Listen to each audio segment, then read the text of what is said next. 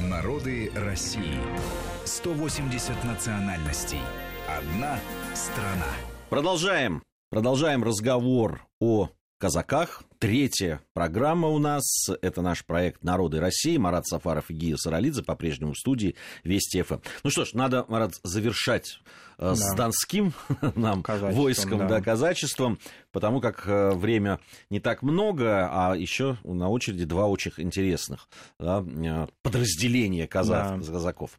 Рядом расположены с донскими кубанские казаки. Иногда путают эти пределы, но люди мало знакомы с историей казачества, потому что кубанские, кубанское казачество, оно занимает и некоторые пределы Ростовской области, но по существу, конечно, ассоциируется больше со старым Екатеринодаром, ныне Краснодаром, с Краснодарским краем, с Адыгеей, частично там с Карачаево-Черкесией, то есть с пределами северо-западного Кавказа. С тьму тараканью. Тьму тараканью, да. То есть это вот пределы, вот как бы дикое поле, оно ну, вокруг этого все пространство находилось. То есть это уже казаки, которые подступали к границам иного мира совсем. Если донские осваивали эти территории, часто пустовавшие, поскольку там велись войны между Россией и ее южными неспокойными соседями, поэтому иногда это были пределы пустые. А, то кубанцы, они, конечно, уже вынуждены были взаимодействовать с другими народами, которые здесь жили.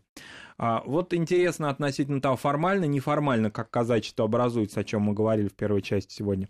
А, по существу, кабан, по существу кубанское казачество образовалось аж в 1860 году. Ну, это очевидно, что раньше, то есть это вот формальное такое определение. Кубанское казачество, оно смешанное было. Это было казачество, набранное, сложившееся за счет разных казаков, которые, ну, как бы и э, после успешных русско-турецких войн конца XVIII века переселялись, и, ну, не то чтобы в их услугах не нуждалась царская власть, да, и они переселялись на новые земли, на Кубань. Ну, и не поэтому, а потому что какие-то задачи государственные отпадали, так скажем, да, а пространство расширялось, границы расширились, и границы новые определились. И вот кубанские а, казаки будущие, и спросив разрешение у Екатерины II, она сегодня очень часто фигурирует в нашем рассказе, она наряду с Петром, наверное, такой ключевой деятель казачьей истории а, как в позитиве, так и в негативе, конечно, смотря для какого рода войск. Так вот, она, ну, как бы сказать, санкционировала их расселение на Тамане, на Кубани, дала им а, вечное потомственное владение этими землями.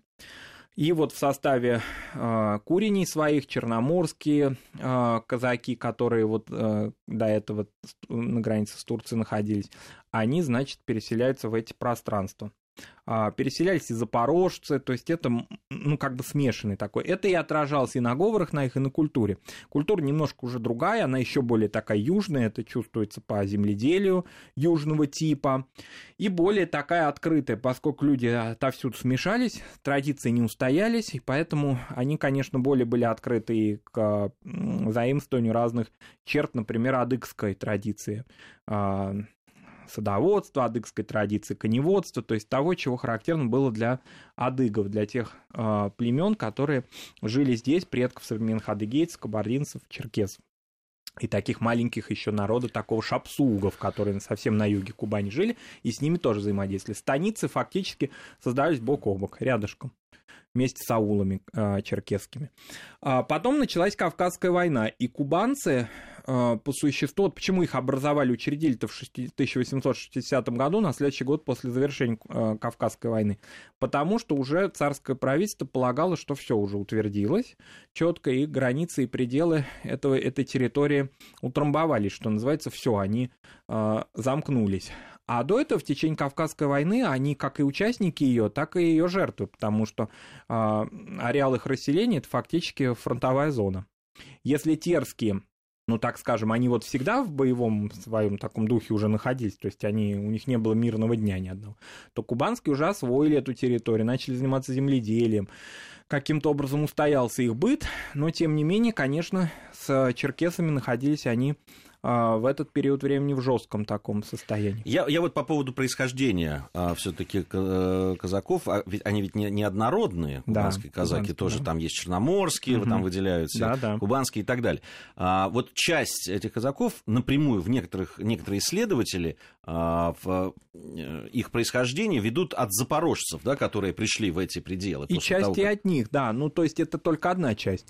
А, это разные пределы, просто мы, когда вот о родах войск говорим, и в программе мы следовали этой традиции, да, мы а, придерживались традиции, э, ну или классификации, вернее, которая была принята перед концом а, имперской истории, то есть перед Первой мировой войной.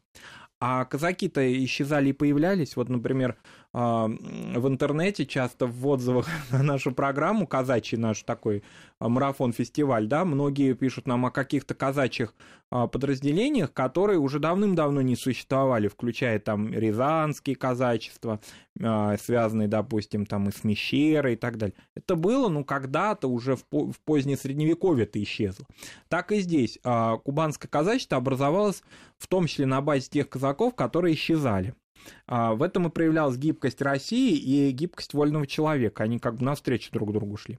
Но вот возвращаясь к вопросу к этой инаковой среде, а, вот уникальность русского человека. То он враг ему был. Сначала как бы, ну, такой сосед, потом враг, очевидно. Потом опять друг. И если вот брать, допустим, взаимоотношения терских казаков и кубанских, э, все-таки можно сказать, что у кубанских взаимоотношения с соседними народами были более благоприятные. Может быть, это и особенности истории здесь сказывались, и то, что э, война закончилась, и больше конфликтов после Кавказской войны не было. Но так или иначе, их история взаимоотношений с адыгами была более спокойной, чем история отношений терских казаков с войнахами. Вот, это и, и все как-то более благополучно прошло, конечно, благополучно именно в национальном вопросе, потому что все социальные катаклизмы 20-го, например, века, конечно, кубанцев свалились э, в особых пределах, как и на донцов, да, потому что это по существу пространство гражданской войны. Но интересно, что многие вот, э, кто видел кинохронику или фотографии Парада Победы 24 июня 1945 года, вдруг э, для себя интересно, ну, я имею в виду современные, конечно, люди, а вдруг для себя увидели такую интересную деталь казачье построение на этом параде. Как же так, если вся история нас учит тому, что расказачивание только прошло 45 год, ну, буквально 15, а, меньше 15 лет назад. Тем не менее, а, кубанцы по существу были, ну, я бы так не сказал, возрождены. Но, во всяком случае, по ходу вот такого сталинского да, возвращения к некоторым таким имперским атрибутам, возрождения вот чего-то такого, связанного с Российской империей в 30-е годы, кубанцам... Да и даже отношение к религии. И отношение к религии, но отношение к религии уже во время войны, да, да. а вот военная атрибутика и отношение к истории, история вообще как-то вернулась как таковая, да, а в 30-е годы, особенно после 34 года, когда были постановления специально приняты. И вот вроде бы как бы и казаки так частично легализовались, поэтому они принимали участие в сражениях. Не, ну мы а. можем э, э, в фильме, в Э, сын полка. И сын а полка, там же да. есть этот мальчик, который, собственно, натолкнул да. на мысль стать сыном полка, Сын... который э, как раз э, казачий. Он казачий, да. И в этой связи получается, что вот их, их как бы сказать, ну, понятно, что все построение Парада Победы, оно определялось самим генералиссимусом, и раз он дал поручение им быть в их амбундировании, и это на весь мир потом демонстрировалось, казаки, ну, отчасти легализовались. Вообще история кубанского и донского казачества послевоенная, она была, наверное, самой благополучной из всех остальных казаков, которых мы рассматривали в наших программах, потому что, по существу, они смогли даже в советское время легально свою культуру сохранять. Кубанский казачий хор, известный на весь мир. А, здесь уже трудно сказать, вот в послевоенных фильмах, фильмах и 60-х, и дальше 70-х годов казаки фигурировали уже иногда так собирательно, то есть не применительно к какому конкретному роду войск, ну, за исключением там казаков по Толстому, о чем мы говорили. А вот, допустим, а, в фильме Сергея Федоровича Бондарчука «Они сражались за Родину» известен эпизод очень интересный. Мне он тем интересен, что в роли казачки играет, ну, совсем не казачка, а великая актриса Московского художественного театра Ангелина Степанова, которая в диалоге с э, Шукшиным, да, э, исполняет роль старой казачки, у которой дети на фронте, а, и речь идет о Великой Отечественной войне, а получается, что она как бы казачка, и она гордится этим, и сценарии, и в титрах она как старая казачка, да, определяется. То есть казак, слово казак применительно к Дону, Кубани, вот к этим пространствам было уже понятием легальным. Это к вопросу о том, что у некоторых э, складывается впечатление, у читателей, у слушателей может сложиться, да, что после расказачивания вот ну все прям совсем. Кубанская и Донской сохранили себя в самом-самом таком соку лучшем смысле.